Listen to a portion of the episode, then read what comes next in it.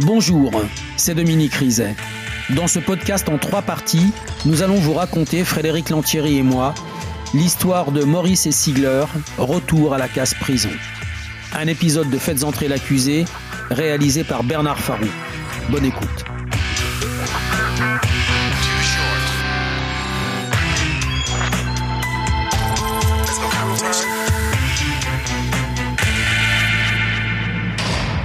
Ziegler ou Maurice? Lequel des deux a tué Philippe Vuillet? Ziegler, le détenu en cavale, ou Maurice, l'ancien tolard qui se tient désormais à carreau Ce qu'il y a de sûr, c'est qu'ils ont croisé ensemble la route de Philippe Vuillet. Un type sympa, ce Vuillet, un homme toujours prêt à rendre service. Alors, quand il a disparu, sa famille a tout de suite senti qu'il lui était arrivé quelque chose de grave.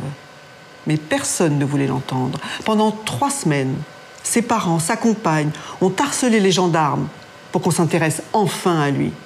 Et ils avaient raison. Quand on a retrouvé Philippe Vuillet, il avait le visage fracassé à coups de manivelle et le cou ceinturé à un arbre. Alors, Ziegler ou Maurice?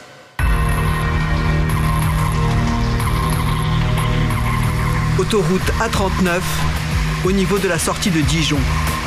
Jeudi 22 mars 2007, 9h54.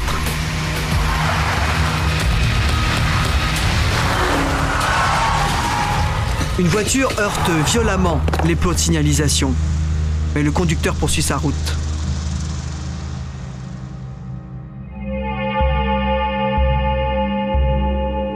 Au même moment, à 200 km de là, près de Mulhouse en Alsace, une femme s'inquiète. Son compagnon a disparu depuis deux jours. Le 20 mars, ils se sont quittés comme d'habitude au petit matin. Mais en fin d'après-midi, Philippe n'est pas rentré alors qu'ils devaient se retrouver tous les deux pour une visite médicale. Sylvie, compagne de Philippe Juillet. J'ai attendu un petit peu qu'il vienne parce que bon, il pouvait avoir un peu de retard. Mais bon, à 6 heures n'étant pas encore là, euh, bon, j'ai passé ma visite seule et puis je suis rentrée. Et c'est vrai que tout le long de la soirée après, j'ai tourné en rond, j'ai tourné en rond. Euh, N'ayant pas de nouvelles, je me suis demandé bien ce qui se passait. hein. Sylvie attend Philippe toute la nuit. Elle tente de le joindre, en vain. Le lendemain matin, dès 8 heures, elle prévient ses parents. Michel Vuillet, mère de Philippe Vuillet. Comme elle était très inquiète, je lui ai dit, mais tu sais, faut, faut pas trop s'en faire, peut-être qu'il est chez un copain. J'ai essayé de la rassurer, mais à peine euh, j'avais raccroché que, moi j'étais vraiment très inquiète parce que c'était, c'était pas du tout normal, pas dans son comportement non plus de, de découcher, sans prévenir, sans rien. Sylvie ne comprend pas. Le matin de sa disparition, Philippe allait très bien. À 11h, il avait un rendez-vous important, un entretien d'embauche avec la directrice d'une crèche située à quelques kilomètres de chez lui. Jocelyne Decherf, directrice de la Farandole. Je rencontre un- une personne qui, est, qui me paraît très motivée.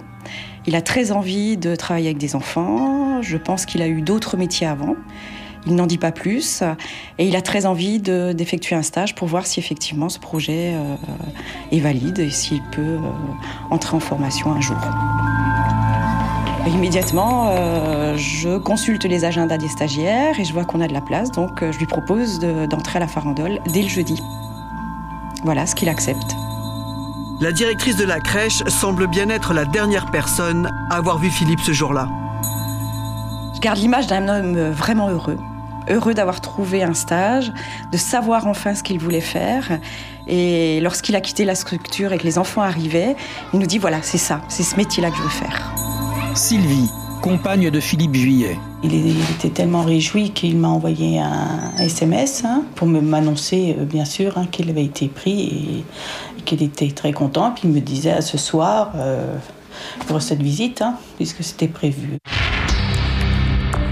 Philippe venait de trouver du boulot, alors son ami et ses parents ne voient pas pourquoi il serait parti. Ils appellent les hôpitaux, les commissariats. Sylvie se rend à la gendarmerie. Je me suis retrouvée avec euh, le planton de service qui m'a dit c'est pas grave, euh, on attend, attendez le jeudi s'il se présente euh, à son embauche. hein. Jocelyne Decherf, directrice de la Farandole. Le jeudi, il ne se présente pas euh, au début du stage.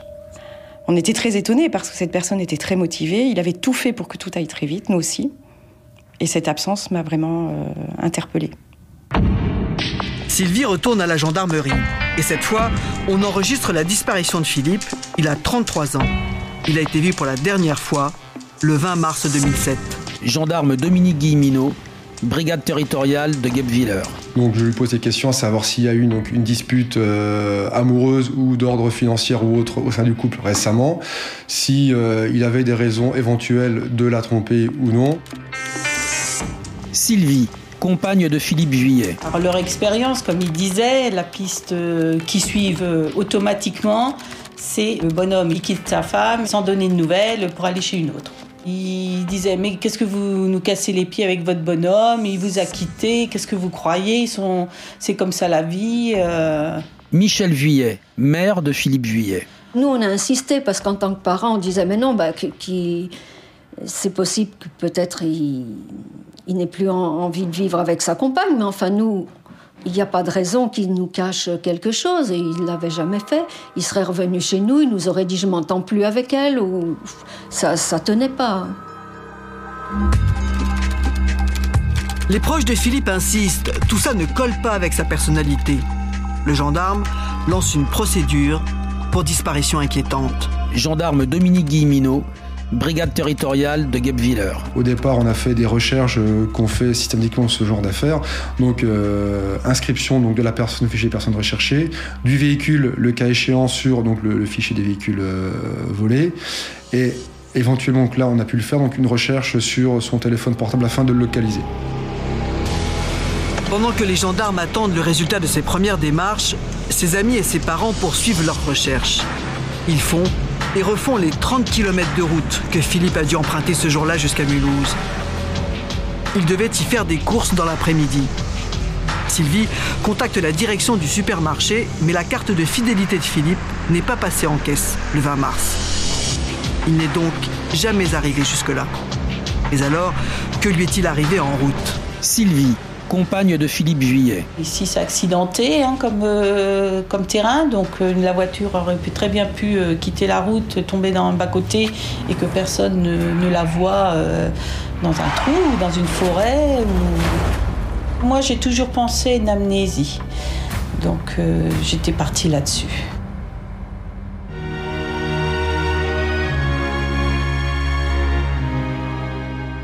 Jean-Pierre Vuillet, vous êtes le père de Philippe. Comment décririez-vous votre fils? Eh bien, je dirais que c'était un garçon généreux. Il était aussi serviable. Quand j'avais besoin de lui pour me, me dépanner ou des choses comme ça, euh, quand sa mère avait besoin de, courses urgentes, il nous aidait dans la mesure où il était euh, disponible. Disons que jusqu'à ce qu'il rencontre sa compagne, euh, il vivait chez nous. Oui. Et vous vous inquiétez immédiatement de sa disparition. Pourquoi? Ah oui, absolument. Ce qui nous a inquiété, c'est qu'il y avait le portable. Il répondait est, il plus. est parti, ça répondait pas, muet. Euh, ça, c'était déjà inquiétant. Et il est parti avec un sac à courses, parce qu'il était prévu qu'il fasse des courses avec sa compagne. Donc ces, ces- ces points-là nous ont terriblement inquiétés, parce qu'on s'est dit, c'est pas possible. Avec un, s'il avait voulu vraiment partir, il aurait, il aurait pris sa valise, il aurait- ou il serait venu chez nous. Mais c'était pas du tout le cas. Il n'était pas le genre impulsif. Ah non, pas du tout. Pas il n'aurait pas pu fuguer. Ah, c'était quelqu'un qui partait pas à l'aventure, hein, c'est clair. Vous êtes donc très inquiet. Oui. Et vous allez tenir un petit carnet. Oui. Et qu'est-ce que vous allez noter que vous, que vous- Des notes. Bah, D'abord les dates à- auxquelles on a, on a eu des événements importants comme les visites de gendarmerie. Et pourquoi vous avez le besoin de noter tout ça? Pour garder Pour une trace, pour, euh, pour Euh, comprendre. bah, pour comprendre, j'ai commencé par noter dès le début. Je me suis dit, oula, faut pas que j'oublie, il se passe quelque chose de grave, il faut que je comprenne. Donc pour comprendre, il va falloir que je note et que j'essaye de revoir un peu pour, comment les événements s'enchaînent. Samedi 24 mars 2007. Cela fait quatre jours que Philippe a disparu.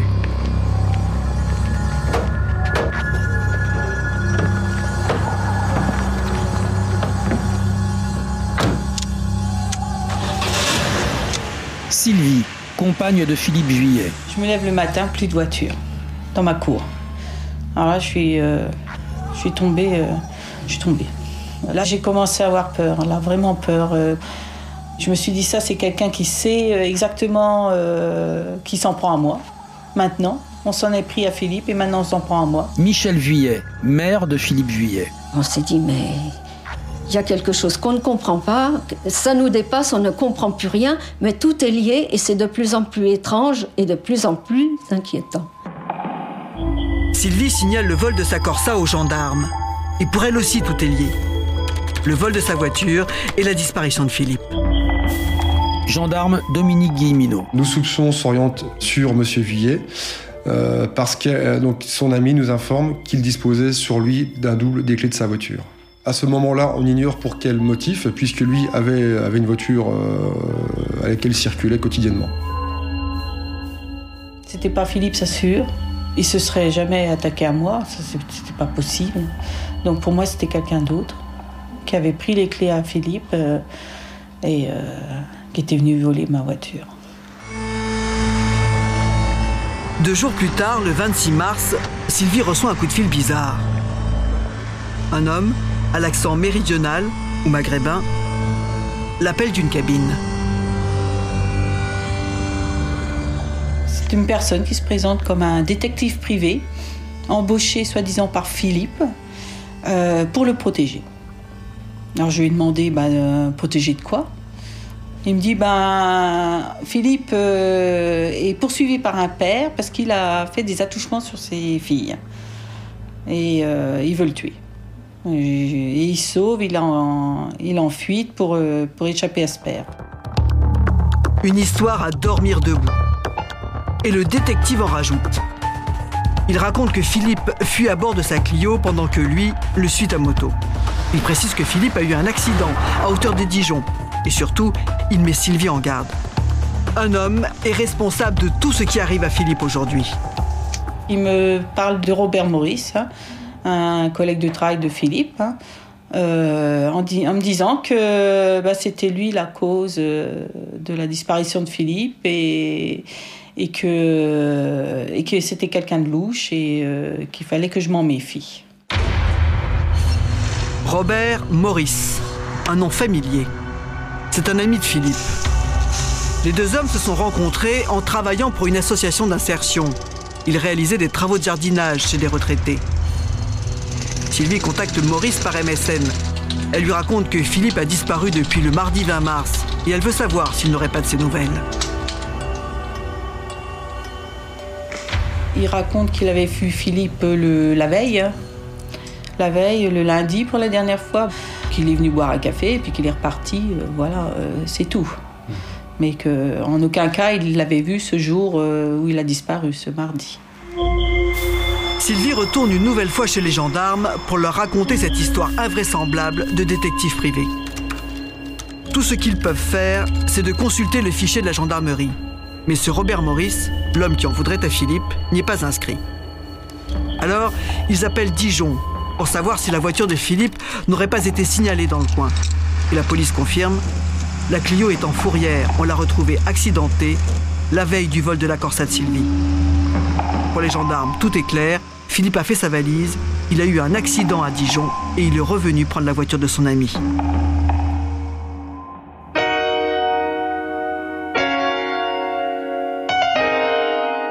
Jean-Pierre Vuillet, le vol de la Corsa, l'appel du détective privé. Que pensez-vous euh, de tous ces événements bizarres? D'abord, c'est très confus ce que, ce, détective supposait. Ce qu'il a, dit, c'est contradictoire. Il y a de tout, de n'importe quoi.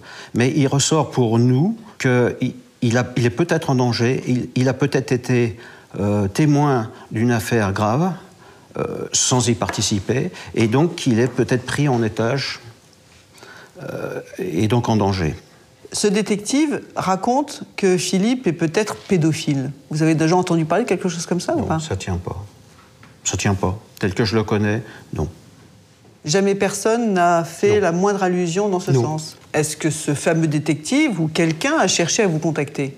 Un matin, j'arrive au travail et il y a un message sur mon téléphone et j'entends une voix féminine qui dit Si tu as faim, et puis ça coupe. Donc, alors, dans ma tête, ça a trotté. Je me suis dit, est-ce vraiment, euh, ça confirmerait qu'il est en danger et qu'il est retenu quelque part en otage? J'imagine que vous racontez aux, gendarmes cette histoire, enfin ces coups de fil étranges et le vol de la Corsa. Et qu'est-ce qu'ils vous répondent? Le problème euh, chez les gendarmes, c'est que quand la personne qui s'occupe de notre affaire n'est pas là, il n'y a plus personne qui s'en occupe. Et, là, on n'a pas de réponse. La famille poursuit donc ses recherches de son côté. Philippe ne donne plus aucune nouvelle, mais son compte bancaire parle pour lui. Sylvie le consulte régulièrement par Internet et elle remarque des mouvements financiers anormaux. Sylvie, compagne de Philippe Juillet. Il s'est très vite retrouvé euh, en négatif, hein. il n'avait pas grand-chose sur son compte en banque. Euh, alors que Philippe, la veille de sa disparition, euh, je me souviens très bien, il avait encore vérifié son compte.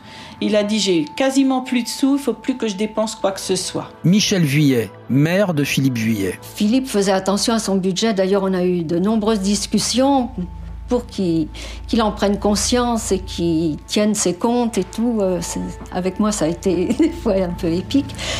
Et comme il avait que le RMI, je crois, il était obligé à chaque dépense de, de faire une soustraction, de voir, enfin bon. Et d'un coup, les dépenses se sont envolées. Et en plus, il n'y avait que des dépenses par chèque et non pas par carte bancaire, alors que Philippe n'utilisait quasiment pas son chéquier.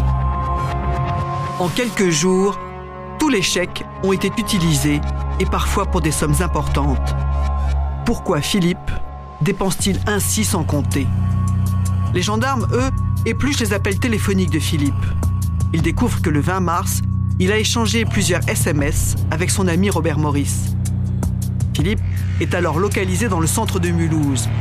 À 15h05, il a envoyé à Sylvie le message dans lequel il lui annonce son embauche à la farandole. Puis plus rien avant 17h48. À partir de cette heure-là, le portable accroche plusieurs relais au nord de Mulhouse, entre Pulversheim, Ensisheim et Meyenheim, avant de revenir vers Mulhouse. Le téléphone de Philippe reste ensuite éteint assez longtemps. Mais à 23h21, il déclenche un relais vers Belfort. Il semble quitter la région et se diriger vers Paris. Les gendarmes relèvent d'ailleurs un numéro que Philippe a appelé plusieurs fois. C'est celui d'une femme qui habite dans le 11e arrondissement de Paris, rue Popincourt. Gendarme Dominique Guillemino. Je me permets donc de, contacter la jeune femme euh, dont le numéro de téléphone ressortait sur euh, le listing téléphonique. Euh, donc je lui demande si Monsieur Philippe Huette se trouve bien à son domicile hein, en, me présentant. elle me confirme que, cette personne est, actuellement chez elle. Et donc je lui demande ensuite de me passer Monsieur Viette pour m'entretenir avec lui. Et à ce moment-là, la ligne raccroche suite à un, nouvel appel, donc j'arrive à, entendre, euh, à voir Monsieur, Monsieur Villet au téléphone. Donc, donc moi j'ai au téléphone pendant quelques secondes euh, un homme, hein, donc euh, qui se prend comme tel, mais ensuite, lorsque je me présente, il raccroche précipitamment. Le gendarme rappelle donc les parents et la compagne de Philippe. Il nous pose la question si Philippe a une voix grave. Alors c'est une question qu'on s'est jamais posée parce qu'on n'a jamais remarqué que sa voix était particulière. On, ne savait pas trop. On lui dit oui. Bon. Il s'est basé sur le fait que bah, Philippe, il avait bien la voix grave. Euh, donc c'était lui. Voilà, c'était une preuve. Pour le gendarme, ce coup de fil confirme ce qu'il pense depuis le début. Philippe Vuillet a refait sa vie. La compagne de, de Monsieur m'avait informé euh, lors de cette, de cette annonce que, euh, son ami fantasmait sur des femmes plus jeunes euh, qu'elle, elle ayant 10 ans de, plus que lui. Donc il cherchait une, femme plus jeune. Ayant été localisé avec précision donc, sur, Paris, la disparition de Monsieur Huette n'est plus inquiétante. Hein. Donc j'informe la famille que pour nous l'enquête est clôturée s'agissant d'une personne majeure qui a voulu quitter le secteur. On a dit mais vous n'allez pas vérifier de visu que c'est bien Philippe que vous avez eu au bout du fil, euh, c'est pas possible. Euh, on clôt pas un dossier comme ça euh, juste par un coup de fil, c'est pas une preuve. il disait non non, il est majeur, il a le droit de faire ce qu'il veut. il est, c'est sûr, il est parti chez cette femme et pour nous l'affaire est classée. Pour éviter que les gendarmes ne ferment le dossier, la famille a une idée. Porter plainte contre Philippe pour le vol de la Corsa de Sylvie. On voulait absolument le retrouver. On a dit on veut savoir où il est, on veut le retrouver. Et comme on ne retrouve, il est parti avec les voitures, avec deux voitures, donc on va porter plainte contre lui et ça va bien aboutir à quelque chose.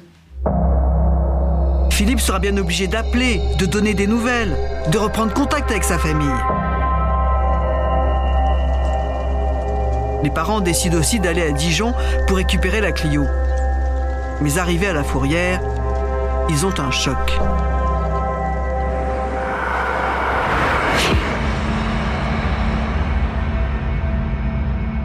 Quand on a vu l'état de la voiture. Puis d'ailleurs, mon, mari tournait là dans, ce... En, criant, je me disais, je, savais plus où, j'en étais, je perdais pied parce que je me suis dit, il est, en train de tomber fou, et moi, qu'est-ce que je vais faire avec lui? Euh, On ne savait plus du tout.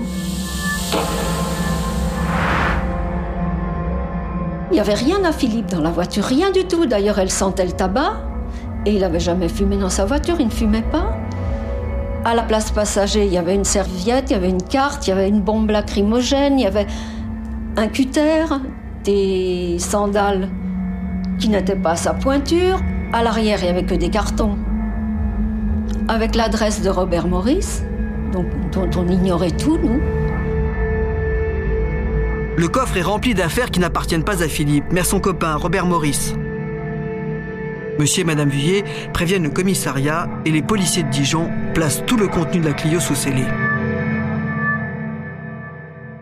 Jean-Pierre Vuillet, la découverte de la Clio de votre fils à la fourrière va être un moment très difficile pour vous, je crois. Il n'y avait plus de pare-choc à l'avant, il n'y avait plus de numéro, il n'y avait plus de pare-choc à l'arrière. Elle était pleine de terre et dans un état épouvantable. Et quand on ouvre les portes, il n'y avait qu'une la place conducteur et tout le reste était occupé par des affaires qui n'appartenaient pas à Philippe. Donc là, on était très perturbés parce qu'en fait, ça voulait dire que Philippe n'était pas dans la voiture ou alors c'est pas possible. Il n'y avait qu'une personne qui pouvait être dans la voiture. Et le responsable de la fourrière, voyant notre désarroi, a dit touchez plus à rien, on va appeler la police de Dijon. Et les affaires que vous retrouvez dans la voiture sont au nom de Robert Maurice.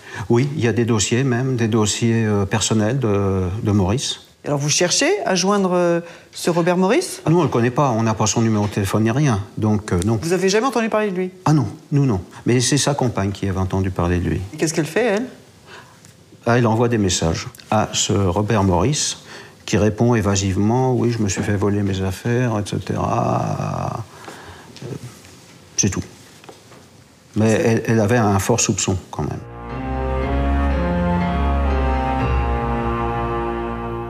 Les gendarmes parviennent à joindre Robert Maurice. Il leur raconte qu'un ami lui a volé toutes ses affaires alors qu'ils partaient ensemble en Espagne. Les gendarmes se contentent de cette explication quand l'affaire rebondit à Paris. Paris, 5 avril 2007. En rentrant chez lui, un policier du 11e arrondissement remarque rue Popincourt une Corsa immatriculée dans le Haut-Rhin. Ça lui rappelle quelque chose. Il vérifie. Oui, c'est bien ça. L'information vient de la gendarmerie de Guebwiller. Elle a signalé le vol de ces véhicules par un certain Philippe Vuillet. Les hommes de la BAC placent la Corsa sous surveillance. Gardien de la paix David C brigade anticriminalité, Paris 11e. Et là, au bout de, on va dire, une demi-heure, est arrivé euh, un homme euh, de grande taille, euh, assez costaud, qui tournait autour de la voiture. Et le véhicule avait été verbalisé quelques jours auparavant, suite à son stationnement illégal. Et en fait, cet homme, au bout de, de quelques instants, récupère un PV le met dans la poche. Donc là, ça me paraît un petit peu étrange. Donc je sors, je vais contrôler cet individu immédiatement, il lève les mains, il met les mains contre le mur. Et, sur ses mains, il y avait beaucoup de tatouages. Donc, euh, bon, je, fais attention à tout. Je dis, monsieur, euh, voilà, je, vous allez subir une palpation, donc je me mets à le palper, donc pour savoir si éventuellement il n'est pas porteur d'un objet dangereux ou quoi que ce soit. À ce moment-là, il me présente un permis de conduire, avec sa photo, au nom de Philippe Vuillet. Les policiers ramènent Philippe Vuillet au commissariat et le place en garde à vue pour vol. Brigadier Renaud Hoc, chef de la brigade anticriminalité, Paris 11. On a fait ce qu'on appelle une fouille à corps. Et euh, donc euh, j'étais avec lui dans une pièce et on discutait tout en faisant le, tout en faisant la fouille. Et il me disait que voilà, c'était un différent amoureux, que voilà, il avait juste fait la bêtise de prendre la voiture et d'être parti sans, la prévenir. je crois qu'il était fumeur, il m'a demandé à fumer, etc.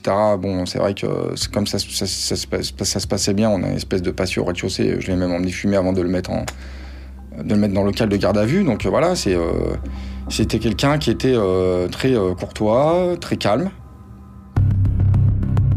Philippe reconnaît qu'il a volé la voiture de Sylvie la nuit du 24 mars. Il avait eu un accident avec sa Clio et il a emprunté la Corsa grâce aux clés qu'il avait gardées.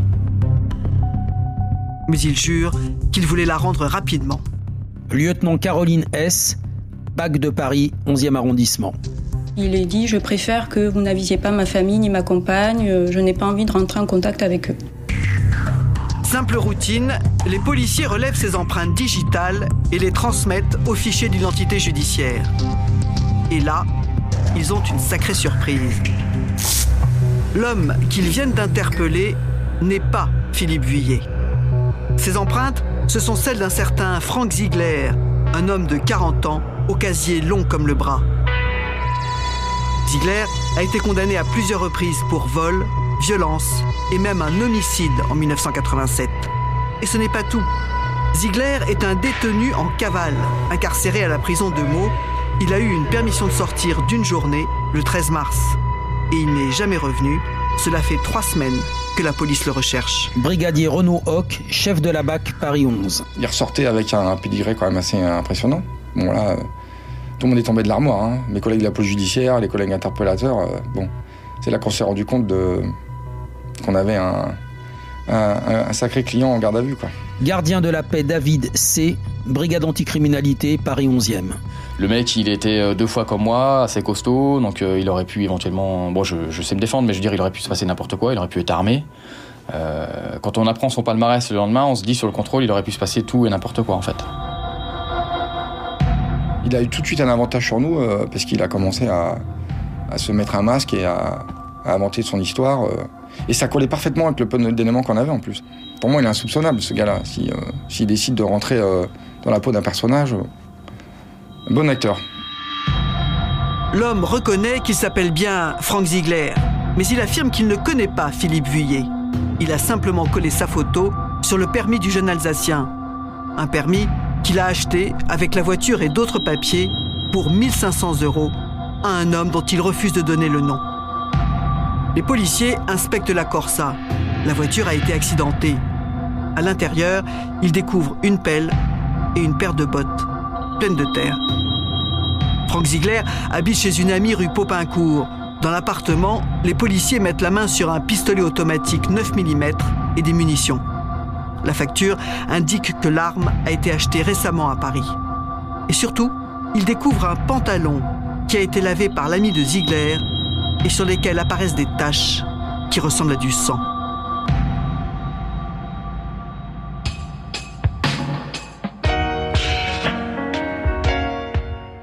Florent Guy, vous êtes vice-procureur à Colmar.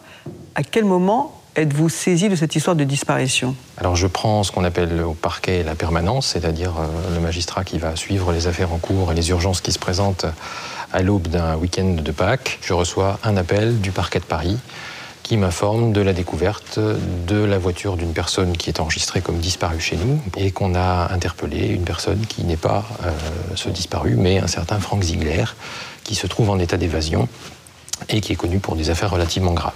Alors qu'est-ce que vous décidez de faire à ce moment-là? Évidemment, c'est à Paris, nous sommes à Colmar. Euh, il faut faire le lien entre tout ça, donc je décide de saisir le service euh, régional de la police judiciaire de Strasbourg pour euh, réaliser l'enquête, qui est toujours une enquête en disparition à ce moment-là. Les policiers parisiens est-ce qu'ils l'ont interrogé sur la disparition de, Philippe Vuillet? Ziegler a rien voulu dire après avoir euh, indiqué euh, qu'il avait acquis ce véhicule euh, auprès d'un inconnu et a été réincarcéré en exécution de sa peine. Et pour l'instant, on n'avait aucun élément à opposer à Frank Ziegler, ni un lien à faire entre Philippe Vuillet et Frank Ziegler à part la voiture. alors, la compagne de, Philippe Vuillet, elle, de son côté, elle a mené une enquête. Et est-ce qu'elle vous a parlé, à vous aussi, de ce Robert Maurice sur lequel elle est tombée? Elle parle de conversations euh, donc sur Internet avec Robert Maurice, ce qui est également connu effectivement pour homicide volontaire, qui est un ancien détenu. Il a un casier lui aussi. Qui a aussi un casier et qui donne des éléments non conformes à la réalité à cette femme euh, qu'il sait être la compagne de son ami. Donc euh, voilà, l'enquête commence à s'orienter tout de suite vers une piste beaucoup plus sérieuse que la disparition. À l'époque, les fichiers de la gendarmerie et de la police étaient encore séparés. Les gendarmes n'avaient pas accès au passé de Maurice. Les policiers, eux, ont son casier. Maurice a été condamné pour meurtre en 1987.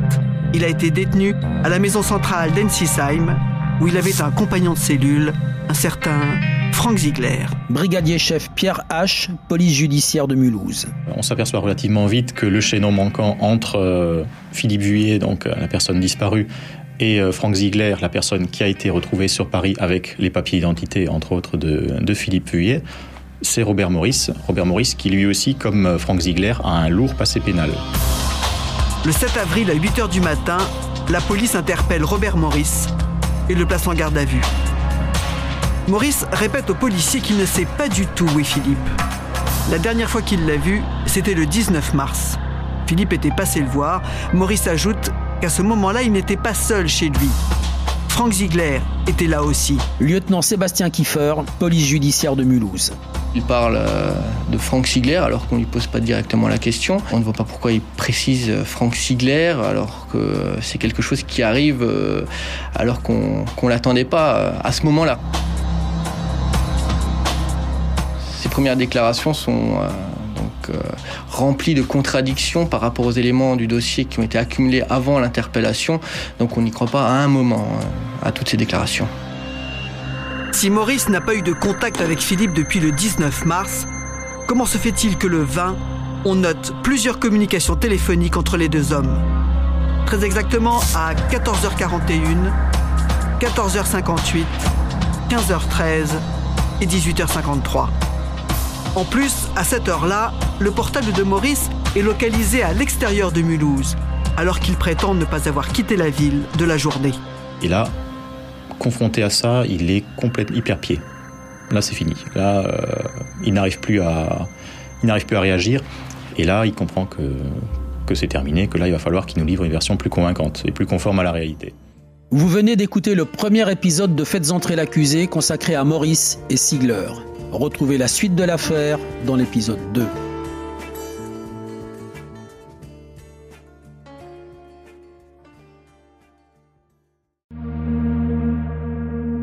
Bonjour, c'est Dominique Rizet. Une poignée de secondes, voilà tout ce qu'il faut pour qu'une vie bascule. Juste une poignée de secondes.